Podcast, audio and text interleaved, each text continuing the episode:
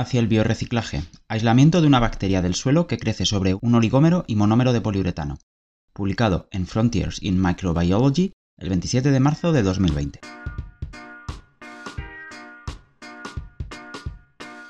El destino de los residuos plásticos y el uso sostenible de polímeros sintéticos es uno de los mayores desafíos del siglo XXI. Las estrategias de valorización de residuos pueden contribuir a la solución de este problema. Además del reciclaje químico, la degradación biológica podría ser una herramienta prometedora. Entre la gran diversidad de polímeros sintéticos, los poliuretanos se utilizan ampliamente como espumas y materiales aislantes.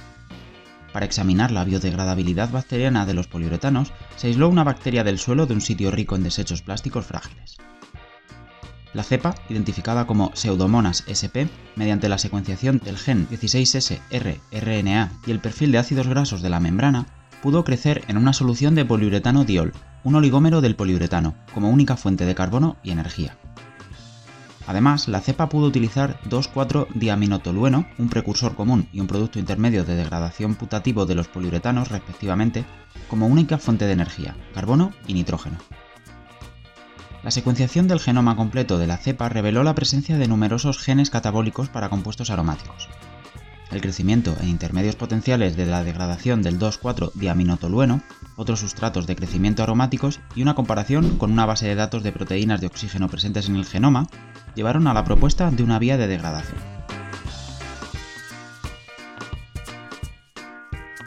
Introducción. Los plásticos se utilizan mucho en nuestra sociedad moderna y las tasas de producción global han aumentado desde hace décadas.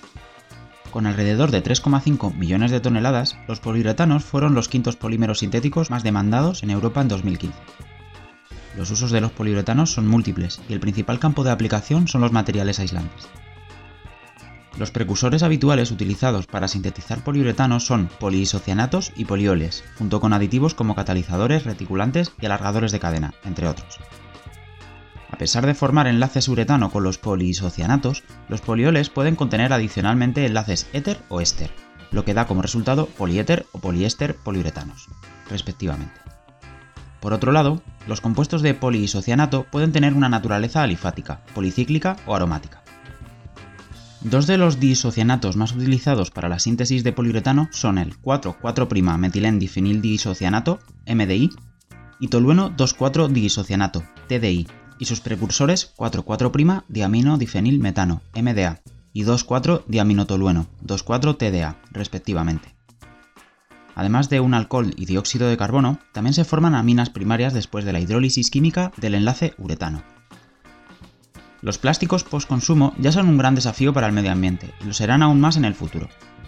La biodegradación a menudo se ve obstaculizada por la durabilidad, cristalinidad y estructura macroscópica de los polímeros. Para los poliuretanos, la diversa composición química aumenta los obstáculos para el reciclaje tanto biológico como químico. Los informes sobre la degradación de los poliuretanos se centran principalmente en los basados en poliéster, así como la hidrólisis fúngica, bacteriana y enzimática. La biodegradación de poliuretano a base de poliéter está mucho menos documentada y generalmente se logró mediante la actividad fúngica. La biodegradación de polímeros sintéticos en general es un proceso de dos pasos, Implica el ataque de enzimas extracelulares superando la estructura macromolecular de los polímeros y aportando monómeros y oligómeros para el segundo paso, que es la mineralización de estos últimos en el interior de la célula. Los dos pasos pueden ser realizados por una sola especie, o más probablemente por al menos dos. Regularmente, los monómeros aromáticos son liberados por la actividad de enzimas extracelulares, durante la degradación microbiana de compuestos aromáticos, típicamente las mono y dioxigenasas están involucradas en la hidroxilación y escisión del anillo. La hidroxilación del anillo aromático da como resultado compuestos catecólicos, con al menos dos grupos hidroxilo adyacentes, que reducen el carácter aromático del compuesto y facilitan la escisión oxigenolítica del anillo. Este último puede ser intradiólico, ortoescisión o estradiólico, metaescisión. Los estudios que identificaron los productos de la hidrólisis de poliuretano encontraron las diaminas TDA y MDA. Ambas aminas han sido propuestas en la Agencia Europea de Sustancias Químicas para ser identificadas como sustancias de muy alta preocupación, específicamente en la categoría de carcinógenos, mutágenos o tóxicos para la reproducción. La carcinogenicidad de los compuestos de TDA se demostró con estudios experimentales en animales, para comprender el destino de las diaminas liberadas por la degradación de poliuretano y para investigar el metabolismo de monómeros y oligómeros en la degradación de plásticos en general, analizamos bacterias capaces de degradar tanto el 2,4-TDA como el oligómero de poliuretano. De un sitio rico en desechos plásticos quebradizos se aisló una especie de pseudomonas en 2,4-TDA y se probó positivamente su crecimiento en el oligómero de poliuretano como única fuente de carbono y energía. La secuenciación del genoma y el cribado de sustratos de carbono potenciales condujeron a una vía de degradación hipotética del 2,4-TDA en una cepa aislada de pseudomonas.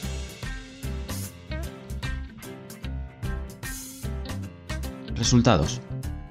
El cribado realizado con muestras de suelo tomadas en un sitio rico en residuos plásticos quebradizos condujo al aislamiento de dos cepas bacterianas que crecieron en placas de agar que contenían medio mineral con 2,4-TDA como única fuente de carbono y energía y mostraron crecimiento en medios líquidos que contenían 2,4-TDA 2 milimolar.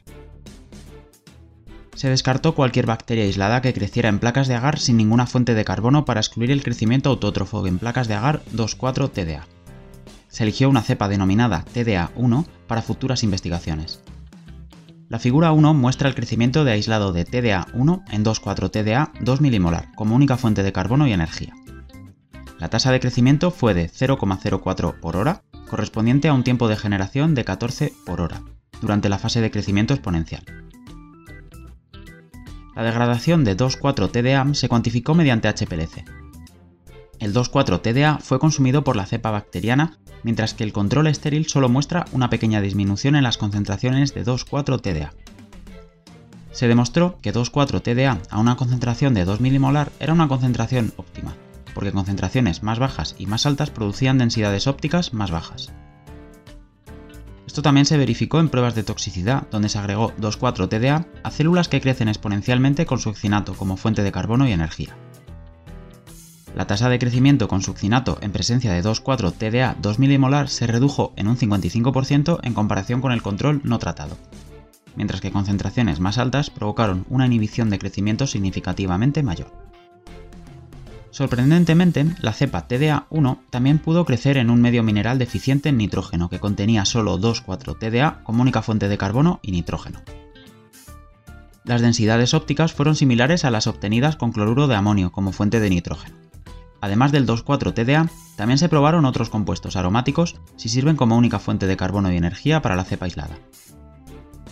El tolueno, benceno, anilina, 2,4-dihidroxitolueno y metilsuccinato no apoyaron el crecimiento de la cepa TDA1, mientras que el benzoato, 2-aminobenzoato, antranilato, fenol o sileno, catecol, 4-metilcatecol y benceno 1,2,4-triol sirvieron como sustrato de crecimiento. Además, la cepa creció sobre un sustrato de poliuretano oligomérico alifático de composición patentada. Se obtuvieron densidades ópticas de aproximadamente 0,8 con una concentración de 3 gramos litro, aproximadamente 9 milimolar del poliuretano oligomérico como única fuente de carbono y energía. La secuencia completa del genoma se ha depositado en DDBJ-ENA GenBank. La etiqueta del locus del gen es GNP06, el número correspondiente de 5 dígitos se da en el texto para cada gen mencionado.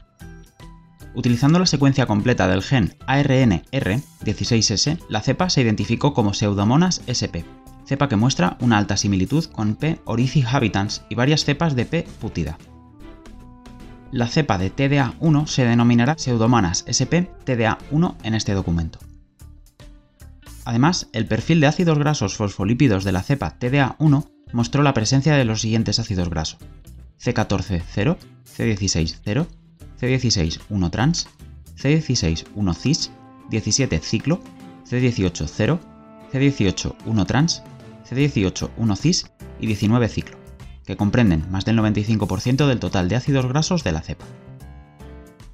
La composición y el patrón de ácidos grasos de TDA1 fue el mismo que el de la cepa P pútida KT2440, que se utilizó como control y referencia.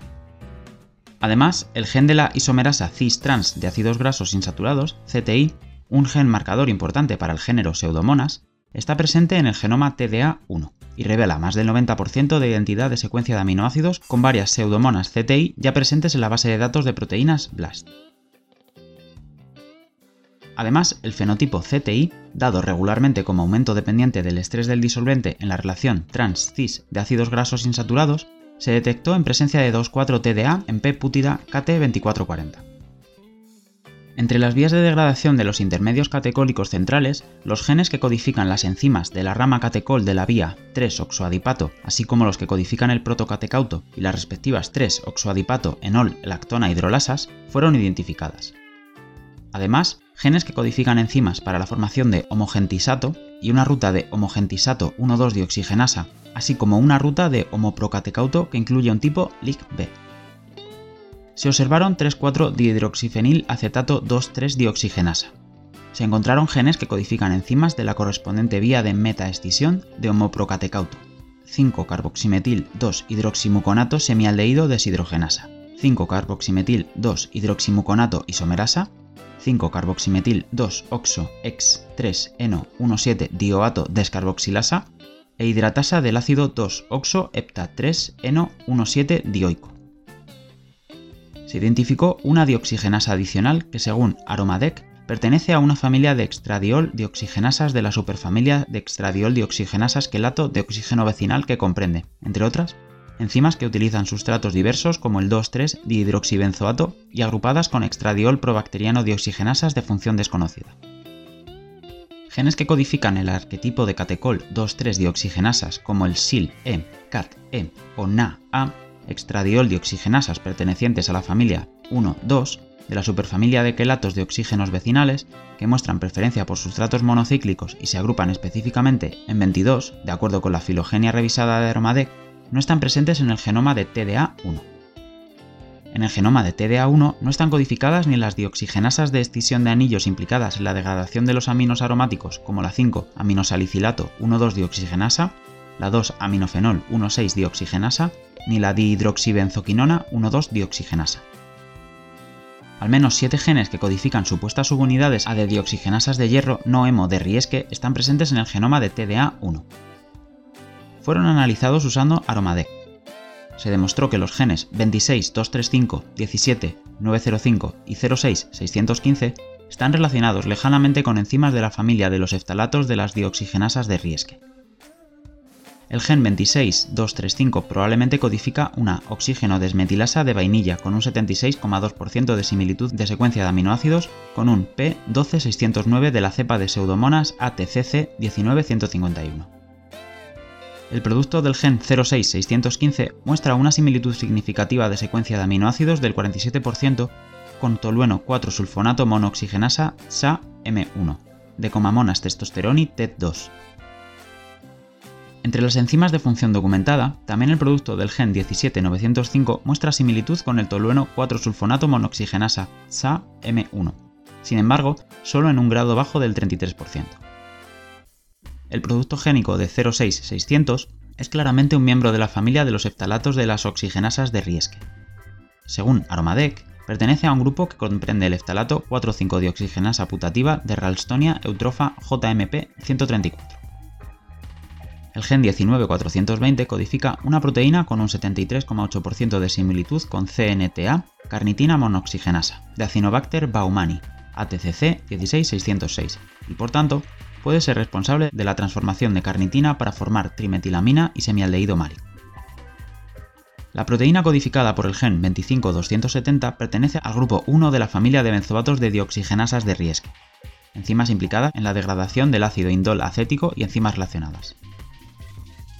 El gen 08315 codifica una benzoato 1,2-dioxigenasa con 97,1 de identidad con ben A de P putida GJ31.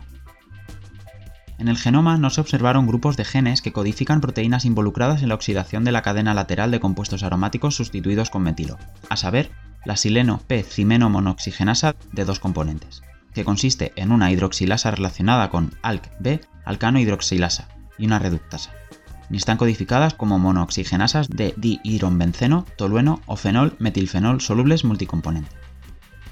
Sin embargo, se detectaron 5 genes que codifican monooxigenasas dependientes de flavina. Los productos génicos de 05, 080 y 06585 muestran una alta similitud de secuencia de aminoácidos con la 4-hidroxifenilacetato 3-hidroxilasa de Acinobacter baumani, de 72,1 y 72,6% respectivamente. El producto del gen 17225 exhibe una alta identidad de secuencia con 4-hidroxibenzoato 3-monooxigenasas documentadas tales como las enzimas P00438 de P fluorescens 74,9 o P20586 de P auruginosa 74,6. En contraste con eso, la función de las flavin monooxigenasas 06505 y 06905 sigue siendo desconocida. La liberación de nitrógeno de las aminas aromáticas puede ocurrir antes de la ruptura del anillo en forma de amoníaco, pero también después de la apertura del anillo. Esto último se realiza mediante 2-aminomuconato desaminasa durante la degradación del 2-aminofenol por pseudomonas SP-AP3. Esta enzima pertenece a la familia RID. Se observa que cinco miembros de esta familia estaban codificados en el genoma de la cepa TDA1, para dos de estos productos génicos, similitudes significativas con la 2-aminomuconato desaminasa de pseudomonas SP-AP3 podría documentarse. 36% para el producto génico de 14860 y 32% para el producto génico de 05035.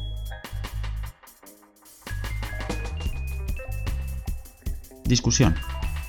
Se obtuvo una cepa bacteriana capaz de degradar tanto el poliuretano oligomérico como un bloque de construcción de poliuretano a partir de muestras de suelo. Según nuestro conocimiento, este es el primer informe sobre el aislamiento de un cultivo bacteriano puro para el precursor de poliuretano 2,4-TDA. Se da un poderoso potencial metabólico de la cepa debido a la capacidad de utilizar como única fuente de carbono y energía un monómero y un oligómero de poliuretano. El 2,4-TDA se utilizó no solo como carbono, sino también como fuente de nitrógeno.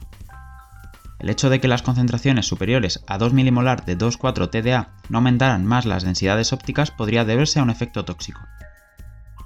También para la P-pútida KT2440 se demostró que las concentraciones superiores a 2 milimolar de 2,4-TDA disminuían el crecimiento. El aislado se identificó como pseudomonas SP mediante el análisis de la secuencia del gen 16S-rRNA y comparando el perfil de ácidos grasos con el de P-pútida KT2440 el aislamiento de una cepa de pseudomonas del mismo material de poliuretano oligomérico se informó posteriormente. Además, el ataque microbiano a los poliuretanos por especies del género pseudomonas se documentó anteriormente. El hecho de que los polímeros o componentes de poliuretano no solo satisfacen la demanda de carbono, sino también de nitrógeno se confirmó en este estudio. Informes anteriores también habían demostrado que los poliisocianatos pueden servir como fuente de nitrógeno. Considerando el potencial genómico y el espectro del sustrato, se puede sugerir una ruta de degradación para 2,4-TDA con genes candidatos que codifican las enzimas involucradas. Aunque también se ha informado de una monooxigenación de un anillo aromático que carece de grupos hidroxilo en el caso del estireno, es bastante improbable el inicio de la degradación de aromáticos aún no activados por flavin monooxigenasas. En contraste con esto, la hidroxilación de sustituyentes en el anillo aromático, como el grupo metilo del tolueno, es común, sin embargo, la cepa TDA1 no crece en tolueno y las únicas enzimas oxidantes putativas del grupo metileno codificadas son aquellas con similitud con el tolueno 4-sulfonato monooxigenasa SA-M1, de comamonas testosteroni, T2. Por lo tanto, se puede suponer que el grupo metilo se hidroxila a un alcohol primario, con la ayuda de una unidad de transferencia de electrones. Para este último, un gen que codifica una proteína que comparte una similitud de secuencia del 48,1% con la subunidad de tolueno 4-sulfonato monooxigenasa reductasa TSA1 en comamonas testosteroni se encuentra adyacente a 06615. Obviamente, la enzima oxidante del metilo presente necesita un sustituyente en el anillo aromático para funcionar, ya que la cepa no puede crecer en tolueno. Los siguientes pasos que producen 2,4-diaminobenzoato, 4-aminoantralinato, serían catalizados por una alcohol deshidrogenasa y posteriormente por una aldehído deshidrogenasa codificada en otra parte del genoma. La cepa TDA1 usa antranilato como la única fuente de carbono y energía que típicamente es catalizada por un antranilato 1,2-dioxigenasa. Ninguna enzima de este tipo está codificada en el genoma de TDA1. Sin embargo, se informa que algunas benzoato dioxigenasas transforman el antralinato en catecol y un grupo de genes que codifican una benzoato 1,2-dioxigenasa A y B subunidad, así como un componente ferredoxina reductasa, se conserva en el genoma. Por lo tanto, es concebible que el 2,4-diaminobenzoato sea transformado por la benzoato 1,2-dioxigenasa produciendo 4-aminocatecol como intermedio central. Los estudios demostraron que los compuestos aromáticos con sustituyentes electrodonantes, como los grupos amino, se degradan preferiblemente a través de la ruta de metaescisión. Por tanto, se puede especular que el supuesto intermedio 4-aminocatecol es transformado por una estradiol dioxigenasa, y una respectiva estradiol dioxigenasa de la superfamilia de quelatos vecinales está realmente codificada en el genoma. Una segunda estradiol dioxigenasa, una homoprocatecauto 2,3 dioxigenasa de la superfamilia LIG-B, está codificada por el gen 05110, ubicado dentro de un grupo de genes que codifican enzimas para el metabolismo adicional del producto de escisión del anillo homoprocatecauto a través de la ruta de metaescisión. Varias publicaciones afirman que la 2,3-dioxigenasa homoprocatechuate es promiscua y puede aceptar 4-nitrocatecol como sustrato. Si la estradiol dioxigenasa 06545 o una promiscua homoprocatecauto dioxigenasa está implicada en la degradación del 2,4-TDA por la cepa TDA1, queda por dilucidar.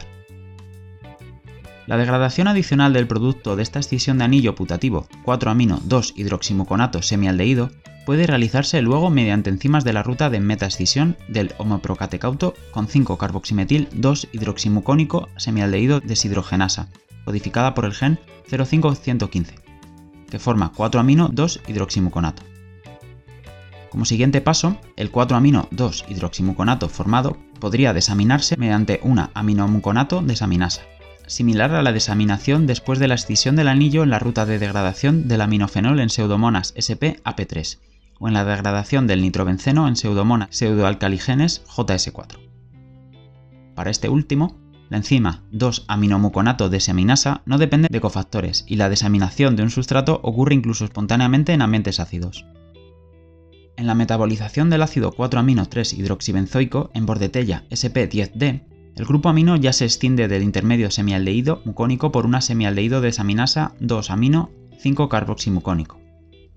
El 2,5-dihidroximuconato intermedio resultante probablemente sufre tautomerización, y podría someterse adicionalmente a una etapa de descarboxilación. Siguiendo la ruta de metaescisión, tendrá lugar una hidroxilación después de la descarbonización, y la correspondiente hidratasa también está presente en el genoma TDA1. Sin embargo, es necesario aclarar en más estudios cómo exactamente la vía de degradación continúa para conducir a los metabolitos centrales del ciclo del ácido cítrico o al metabolismo de los aminoácidos.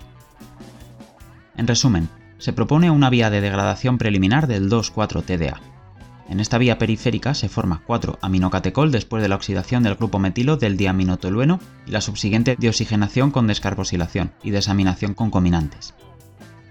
La escisión del anillo de 4-aminocatecol en TDA1 sería posible de una manera extradiol y el empleo adicional de la meta-ruta del homoprocatecol, con la segunda desaminación potencialmente teniendo lugar después de la formación del 5-amino-2-hidroximuconato.